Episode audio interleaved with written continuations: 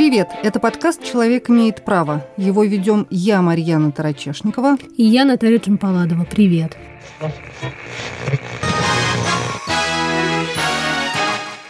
Мы отклоняемся от обычного течения программ из-за экстренного события в Москве. Группа вооруженных людей, около 20 человек, захватила концертный зал, где шло представление мюзикла «Норд-Ост». Я нахожусь непосредственно около места, в котором террористы. Это Дом культуры этого шарикопошенникова завода. Это случилось в начале второго акта. Началась первая сцена второго акта «Летчики». Появляется на сцене человек в камуфляже, он стреляет в воздух и думали, что это как бы продолжение спектакля, и я сзади услышал слова «этого не было». У нас появилось э, первое фактически официальное сообщение террористов около 40, и они требуют одного – прекращения войны в Чечне. Люди передают, нас здесь тысячи, мы просим, чтобы не было штурма. И сейчас мы слышим ваше радио, потому что это ваш канал у нас сейчас работает в зале. Она сказала, если этого митинга не будет, нас здесь всех перебьют. Я пришла сюда, чтобы поддержать свою маму, которая находится в заложниках. Вооруженная группа, удерживающая в Московском театральном центре на Дубровке около 700 человек, разрешила доставить заложникам воду и продукты питания. Несколько журналистов сбросились на то, чтобы купить эту воду и сок. Да ничего не было. Поведение террористов становится все более агрессивным. Первые выстрелы прозвучали 5 часов где-то 30 минут утра. Петр, я вам могу сказать, что сейчас здесь действительно штурмуют здание. Есть известие о том, что часть здания разминирована и Марсал Бараев убит. Многие еще находятся в таком сонном состоянии, потому что применялся газ и люди еще не пришли в себя. Все поступившие отравлены. Нет ни одного человека с ранениями. Знаете, в чем сила политика? В том, что все живыми остались. 20 лет назад, 26 октября 2002 года, в Москве начался штурм театрального центра на Дубровке. Тремя днями ранее туда во время представления мюзикла «Нордост» ворвались вооруженные чеченские сепаратисты – в заложниках оказались более 900 человек. Это зрители, артисты и работники театрального центра, в том числе почти 100 детей школьного возраста.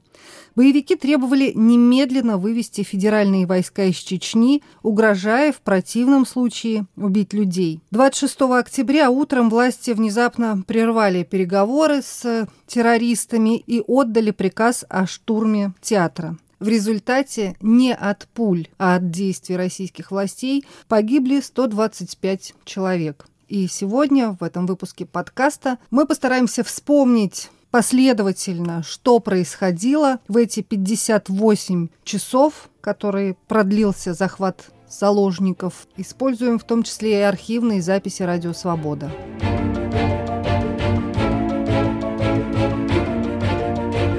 Первые сообщения о том, что захватили центр на Дубровке, появились в среду 23 октября в районе 9 вечера. Кто-то из заложников начал звонить своим близким, своим родным, начал звонить на телефоны служб спасения, а также в эфиры средств массовой информации, сообщая о том, что в середине мюзикла «Нортост» на сцене появились вооруженные люди. В архивах «Радио Свобода» есть, например, воспоминания кардиолога Марии Школьниковой, которая была среди заложников, Волков, которую отпустили днем 24 октября. И вот как она вспоминает э, те первые минуты, когда появились террористы.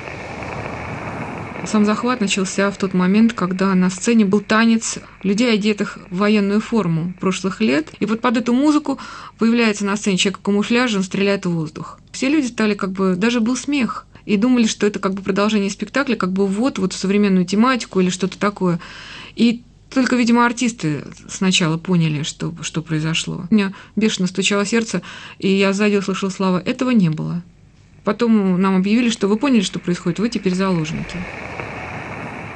Таким образом, 23 октября 2002 года в театральном центре на Дубровке заложниками оказались более 900 человек. Кому-то удалось сбежать, пока террористы минировали зал, наводили свои порядки. Да, и одной среди тех, кто сбежал вот в эти первые минуты после захвата была актриса Эля Денисенко. Вот что она рассказывала в эфире «Радио Свобода» Петру Вайлю. началась первая сцена второго акта «Летчики», я должна была участвовать в следующей сцене. Это я уже направлялась за кулисы, как вдруг оттуда выбежал один из наших актеров, Юрий Мазихин, который там играет э, главные роли, и стал кричать, что на сцене стрельба, э, убегайте кто куда. Я, в частности, с одной гримершей, мы закрылись изнутри в гримцехе, а на первом этаже в течение ну, достаточно долгого времени слышалась за дверьми пальба непрекращающаяся. Мы так поняли, что захватили зрительный зал, всех зрителей, музыкантов, которые были в яме, мальчиков, которые играли первую сцену, наши актеры. Те актеры и службы все, которые были за кулисами, э, нам потом уже удалось оттуда сбежать. Потихоньку стало все у нас там за кулисной части затихать, и мы все о всем происходящем стали слышать только по трансляции. Зрители стали разделять женщин в одно место, мужчин в другое место. Если кто в зале находится из Чечни, э, те свободные. Постепенно у нас в закулисной части все затихло. Мы, в общем, потихоньку-потихоньку стали выглядывать из своих дверей. Они, поскольку забаррикадировали служебный вход, мы вдвоем отодвигали там эти шкафы, которыми были заставлены дверь. Там никого не было. Ни, ни... То есть со служебной части на улице только наша милиция стояла. Актеры и актрисы, которые на втором этаже, они связывали костюмы в веревке и спускались со второго, третьего этажа. И в результате, в общем, на улице оказались сбежавшими, ну, я не знаю, большая часть актеров, может быть, человек 20. Это был рассказ актрисы Эли Денисенко, которой удалось э, сбежать в первые минуты после захвата центра на Дубровке. Террористы тем же вечером, кстати, отпустили еще около 15 детей, и уже где-то часам к 10-11 вечера 23 октября становится более-менее понятно, кто это такие, чего они хотят. Террористов около 40 человек, может быть, чуть больше. Возглавляет их Мавсар Бараев, которого, нужно сказать, к тому времени уже дважды объявляли убитым, ликвидированным, как это тогда называлось. Шла контртеррористическая операция в Чечне, которая на самом деле ну, Вторая Чеченская война. И впервые его объявили убитым в августе 2001 года. И второй раз буквально за 10 дней до вот этого теракта, 12 октября 2002 года. Но он был жив вполне себе здоров и руководил группой террористов. Среди них было 18 человек-смертников, которые все это время носили на себе э, пояса шахидов. Было очень много женщин среди захвативших центр. И они требовали, чтобы российское правительство немедленно вывело войска из э, Чечни, прекратило там военные действия, и тогда они сказали, что мы всех отпустим. Российское правительство в этот момент вело себя как довольно странно, потому что вот уже там ночь 24 октября, а непонятно, кто руководит операцией, кто вообще главный около этого театрального центра на Дубровке, куда уже съехались и пожарные, и милиция. По воспоминаниям журналистов «Новой газеты», к 7 утра 24 октября было организовано 4 штаба.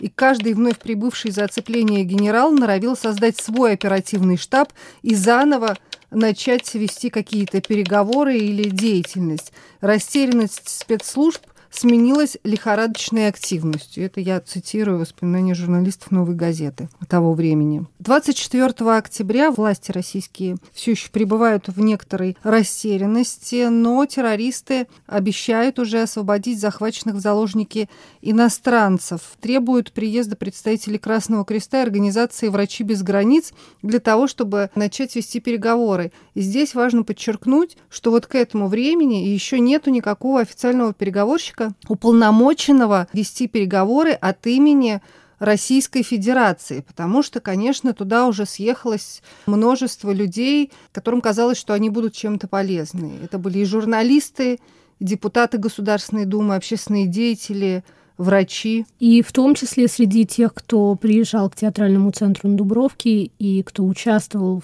в переговорах с террористами, была журналистка «Новой газеты» Анна Политковская. Ей и врачу Леониду Рошале удалось договориться о том, чтобы заложникам можно было принести воду и соки. Здесь вот я просто хочу обратить внимание на то, что происходит. Уже заложники, там более 900 человек, находятся в театральном центре, плюс еще 40 террористов.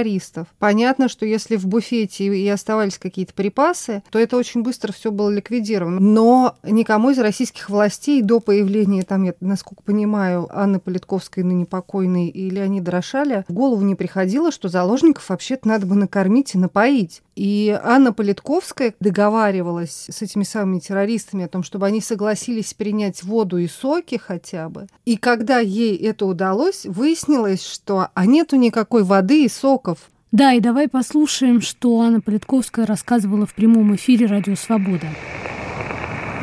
Заложников мне показывали, сначала мужчин, потом женщин. Заложники были в шоке. Все говорили примерно одно и то же, что вот мы как Новый Курск, страна забыла, мы не чувствуем поддержки. Там произошло еще событие. Была линия связи у меня с людьми, которые захватили людей. Для того, чтобы хоть как-то поддерживать эту связь, меня попросили люди, вот э, заместитель Бараева, положить деньги на этот телефон, потому что заканчивались деньги. Я просила об этом представителей штаба практически все время, пока выходила и умоляла, потому что ведь у меня уже не было денег у самой, потому что деньги нужно было на них купить воду и вот соки, которые разрешили принести людям. Сначала ведь ничего не было вообще. Несколько журналистов сбросились на то, чтобы купить эту воду и сок. Да ничего не было. У меня, значит, не было денег, и я попросила в результате спецслужбы взяли и заблокировали этот телефон, который был единственной связью. Там работало несколько силовых ведомств. И они все друг друга, как это в такой ситуации бывает, каждый хотел быть героем. Вот буквально ситуация, когда ты несешь эту воду с, э, с соком, с одной стороны у меня стоит офицер МВД, который говорит, да, скорее, ее ждут. А с другой стороны стоит офицер ФСБ, который говорит, запрещаю. То есть там творился вот бардак. Это была журналист Анна Политковская в спецэфире «Радио Свобода», посвященном захвату заложников в театральном центре на Дубровке. Стараниями переговорщиков удалось договориться о том, чтобы освободили еще заложников. И так 24 октября освободили 39 человек. 25 октября, вот как раз, когда Анна Политковская и доктор Леонид Рошаль разговаривали с террористами, удалось договориться об освобождении 75 иностранных граждан, но российские власти говорили, что нельзя отпускать заложников, разделяя их на иностранцев и россиян. Вот. И поэтому группа дипломатов так вот и находилась какое-то долгое время в режиме ожидания, но тем не менее 25 октября без всяких условий террористы отпустили еще восьмерых детей. Утром как раз 25 октября в Москве прошли два митинга, организованные родственниками тех, кто находился в заложниках. Эти митинги были организованы по просьбе самих заложников. Это были антивоенные митинги. Первый митинг прошел непосредственно у театрального центра на Дубровке, и мы можем благодаря архивным записям «Радио Свобода» послушать фрагмент того митинга. Долой войну в Чечне! Долой войну в Чечне! Я пришла сюда, чтобы поддержать свою маму, которая находится в заложниках. Вот уже ровно двое суток я нахожусь здесь. Я отпросилась с работы, потому что мы по несчастью купили маме на день рождения билет этот, и ну вот произошло такое несчастье. Мы все очень сплотились и вышли сюда только для того, чтобы попросить у правительства прекращения войны, которая не нужна никому. Ни матерям, ни сыновьям, ни, нам нечего делать на их территории. А второй митинг проходил на Васильевском спуске неподалеку от Красной площади, и в нем, в частности, принимал участие режиссер Марк Розовский, чья дочка Александра была среди заложников в театральном центре. Многие дети сегодня позвонили, вероятно, по требованию бандитов, позвонили домой близким. Она сказала, что если этого митинга не будет, нас здесь всех перебьют. Я сегодня услышал впервые голос Сашки своей. В 5 часов утра это было. Я хочу одного, я не хочу, чтобы моя дочь умирала в 14 лет. За ни за что. К вечеру 25 октября, после того, как журналисты НТВ записали интервью с Мавсаром Бараевым, их съемочную группу пропустили внутрь, появилась информация о том, что вроде как российские власти назначают специального представителя, переговорщика. Встреча была назначена на утро 26 октября, но она так и не произошла. Вы слушаете подкаст «Человек имеет право». Продолжим после короткого объявления. Самые интересные дискуссии из соцсетей. Подкаст «Цитаты свободы». Каждый понедельник и четверг я, Аля Пономарева, пересказываю вам самые важные дискуссии, чтобы вы могли не тратить время на чтение Фейсбука и просмотра Ютуба. Слушай подкасты «Радио Свобода» в iTunes, на Google Podcast, в Яндекс Music, в Castbox и Spotify.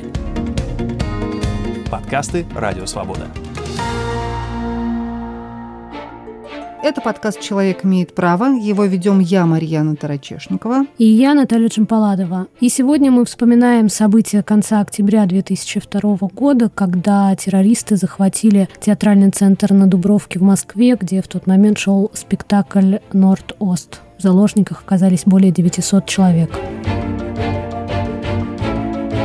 Сообщения, которые приходят из театрального центра на Дубровке, от э, захваченных в заложники людей, они все время содержат, э, ну так, рефреном одну и ту же информацию. В зале очень много взрывчатки, террористы угрожают взорвать все, и что, пожалуйста, пожалуйста, только никакого штурма. Нам страшно, мы боимся, здесь все взорвется в считанные секунды. Да, мне эта мысль тоже бросилась в глаза, когда я переслушивала архивы «Радио Свобода» и несколько раз кардиолог Мария Школьникова, чьи воспоминания мы слушали в самом начале подкаста, подкаста она выходила в прямой эфир «Радио Свобода», будучи еще заложницей, и повторяла вот это вот требование, что главное, чтобы не было штурма. Тем не менее, несмотря на то, что на утро 26 октября назначены переговоры от уполномоченного президентом представителя, около пяти утра неожиданно гаснут прожекторы, которые освещали главный вход вот э, в этот э, дом культуры.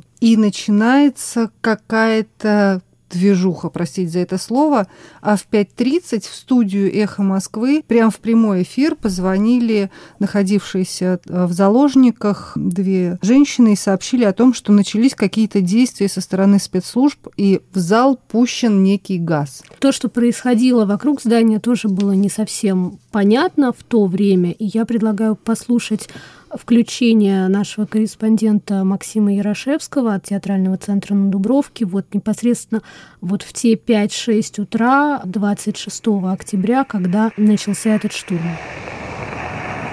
Только что, вот буквально 2-3 минуты назад произошел очень сильный взрыв. До сих пор были взрывы, но такой силы ни одного не было сразу же по направлению к главному входу в театральный центр направилось человек, наверное, 10-15 вооруженных людей в касках-сферах, в форме с оружием. Что сейчас происходит, непонятно. Здесь действительно какие-то передвижения милиции, солдат начались отодвигают журналистов достаточно жестко. Э, Петр, я вам могу сказать, что сейчас здесь действительно штурмуют здание, потому что непрерывная стрельба ведется и достаточно мощные взрывы происходят. Я вижу здание очень плохо. Э, я вижу просто передвижение достаточно большого количества милиции, спецназа и ОМОНа.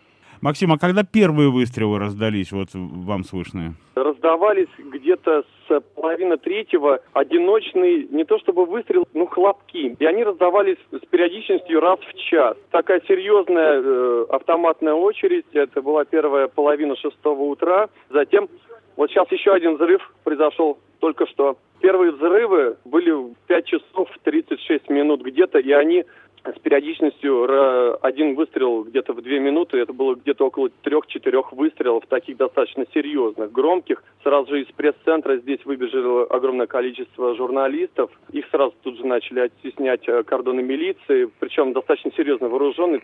Еще один взрыв. Это было включение корреспондента «Радио Свобода» Максима Ярошевского утром 26 октября 2002 года в эфире программы Петра Вайля. В 7.25 утра 26 октября 2002 года помощник президента Российской Федерации Сергей Естржемский официально заявляет, что операция по освобождению заложников завершена. В здании Дома культуры обезврежена большая часть взрывных устройств и сообщает, что спецслужбы ищут часть террористов, которым удалось скрыться. А в 8 утра заместитель главы Министерства внутренних дел Владимир Васильев сообщает первые результаты операции. Уничтожено 36 террористов, освобождено более 750 заложников, погибли 67 человек. А дальше число погибших начинает расти и расти и расти. Более того, люди, которые находятся около театрального центра на Дубровке, видят, как из здания выносят людей в очень странном состоянии, с закинутыми назад головами. Многие из них просто серого цвета. Такое ощущение, что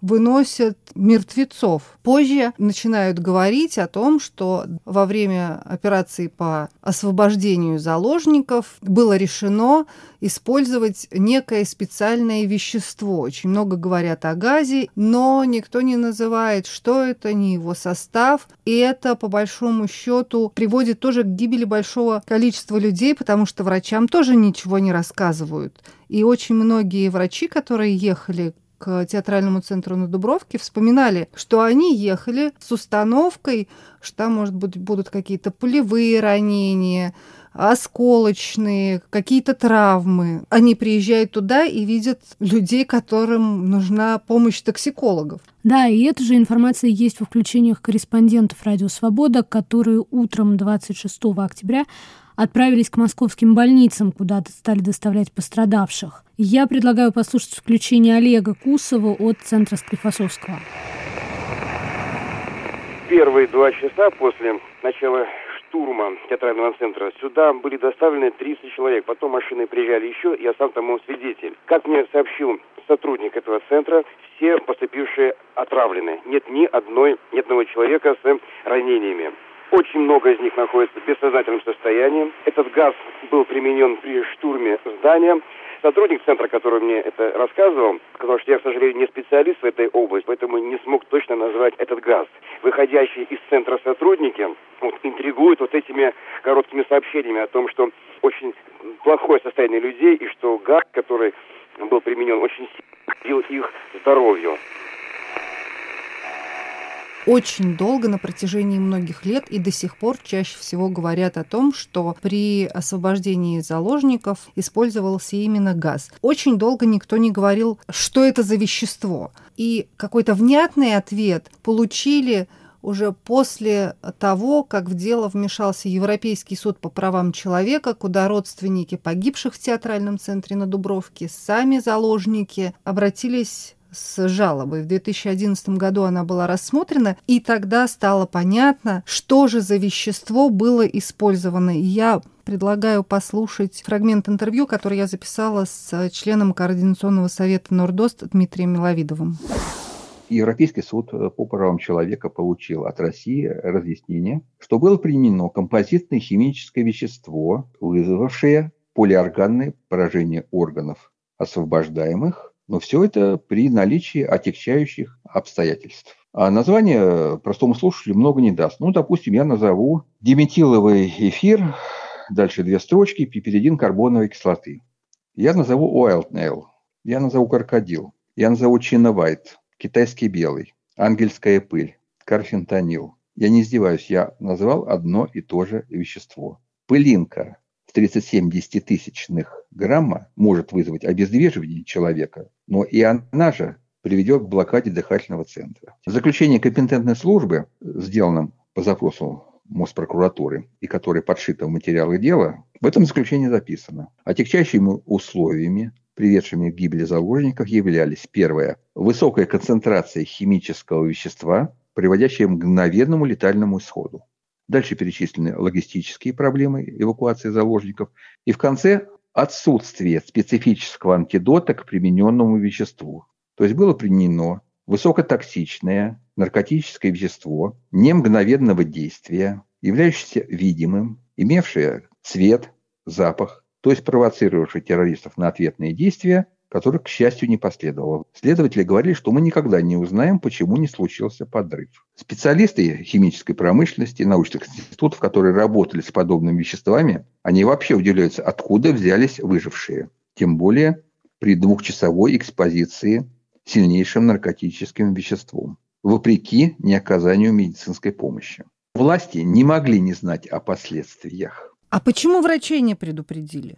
У нас нет ответа на этот вопрос. Когда мы получили от Европейского суда полную копию материалов дела, мы, как советские люди, все-таки надеялись, ну, что, может быть, мы сейчас здесь увидим, что где-то мудрый воевода спрятал засадный полк, и за рекой целый корпус спасателей ждал команды. Но нет. Во всех присланных материалах рефредом звучала одна и та же фраза. От врачей, от спасателей, от других служб. Что в отсутствии информации о примененном спецсредстве специальных методов реанимации не применял. По тем же материалам дела. В постановлении от 16 октября 2003 года записано. Террористы отстреливались из 13 автоматов и 8 пистолетов. Кого же тогда обездвижили? То есть по отношению к кому спецсредство сработало. Также и бывшие заложники описывают, что многие из них не уснули, многие видели всю эту картину, как она был, была в действительности. Но власти пытаются это замолчать. Сказать, что все было сделано правильно. По отзывам руководителя ветеранов Альфа господина Гончарова, бой длился 28 минут. Если посмотреть кадры телевизионной хроники, то, что было снято группой Волонихина из окна напротив Дворца культуры,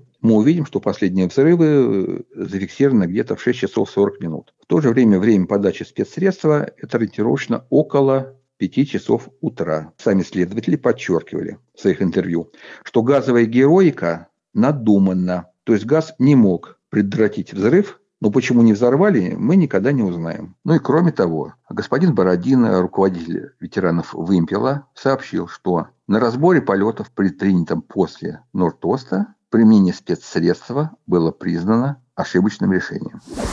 Однако президент Российской Федерации Владимир Путин не уставал повторять, что было применено абсолютно безвредное вещество, что операция прошла успешно и что те заложники, которые погибли, но это говорили же и некоторые главврачи медучреждений, они погибли просто по совокупности обстоятельств. И в постановлении об отказе в возбуждении уголовного дела в отношении сотрудников спецслужб, осуществлявших освобождение заложников, было написано – я прям цитирую. В результате правильно принятого решения компетентными органами Российской Федерации о необходимости освобождения заложников и грамотных действий сотрудников спецслужб во время их освобождения преступная деятельность террористов была прекращена и предотвращен гораздо больший вред, который мог бы наступить при подрыве взрывных устройств – которые террористы были намерены осуществить.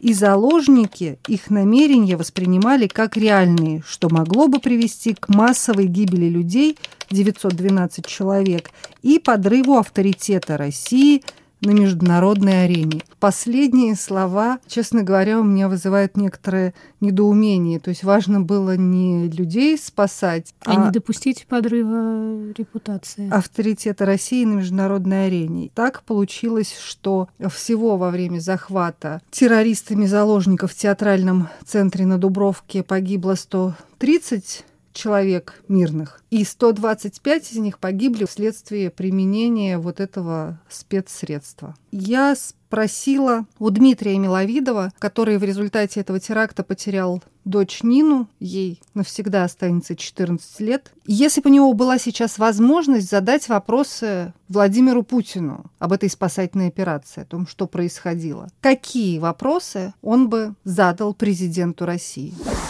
Зачем было применено спецсредство, которое не могло разрешить ситуацию освобождения заложников. Это первый вопрос. Второй, от чего погибли люди. Здесь вопрос так и остался, потому что уголовное дело по факту гибели людей, погибших не от пули, для 125, этот вопрос, уголовное дело не возбуждалось. Третий вопрос. А почему все это замалчивается? Все, что мы требуем от властей, завершить операцию по спасению заложников. Без должной реабилитации здоровья это так называемое спасение является фикцией. Заложники, бывшие в своих интервью, отмечают, нас хорошо освобождали, но плохо спасали. По словам Дмитрия Миловидова, очень многие люди, которым удалось выжить, до сих пор испытывают какие-то невероятные проблемы со здоровьем. Какая-то специализированная медицинская помощь бывшим заложникам Нордоста не оказывается. Я вообще очень плохо помню Нордост, конкретно Нордост, и вот сейчас я переслушивала, когда архивы Радио Свобода, очень смутно вспоминала какие-то вещи, потому что для меня весь тот период начала 2000-х годов слился в общее ощущение какого-то страха, потому что я помню, когда после взрывов домов в Москве и Волгодонске было страшно засыпать ночью и входить в подъезды. После терактов на самолетах было страшно летать в самолетах. После теракта в Нордосте было страшно ходить в театр и так далее. Все это просто превратилось в какой-то общий комок страха, общей тревожности, общего осознание того, что если ты, не дай бог, попадешь в такую ситуацию, то шансов выжить у тебя не так много. Власти о тебе не подумают, потому что власти в это время будут думать о том, что могло бы привести к подрыву авторитета России на международной арене. Это был подкаст «Человек имеет право». Его вели я, Марьяна Тарачашникова. И я, Наталья Джампаладова. Наш подкаст можно слушать на основных подкастовых платформах. Это Apple подкасты, Google подкасты, Яндекс Музыка, YouTube, Castbox, а также на сайте Радио Свобода. Слушайте нас, подписывайтесь, ставьте лайки и сердечки.